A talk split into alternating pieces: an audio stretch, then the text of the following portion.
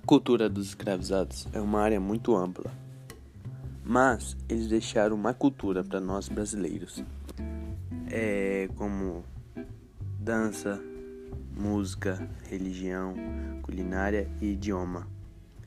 Bom, dança tem uma muito conhecida que é a famosa capoeira. Ela é uma mistura de esporte, com dança, luta, a própria cultura popular, música e brincadeira. Ela se destaca das outras artes marciais, pois ela é acompanhada com música, algo que nenhuma das outras contém.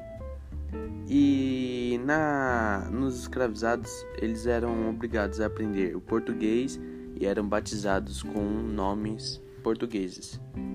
Eles eram também obrigados a se converter ao catolicismo.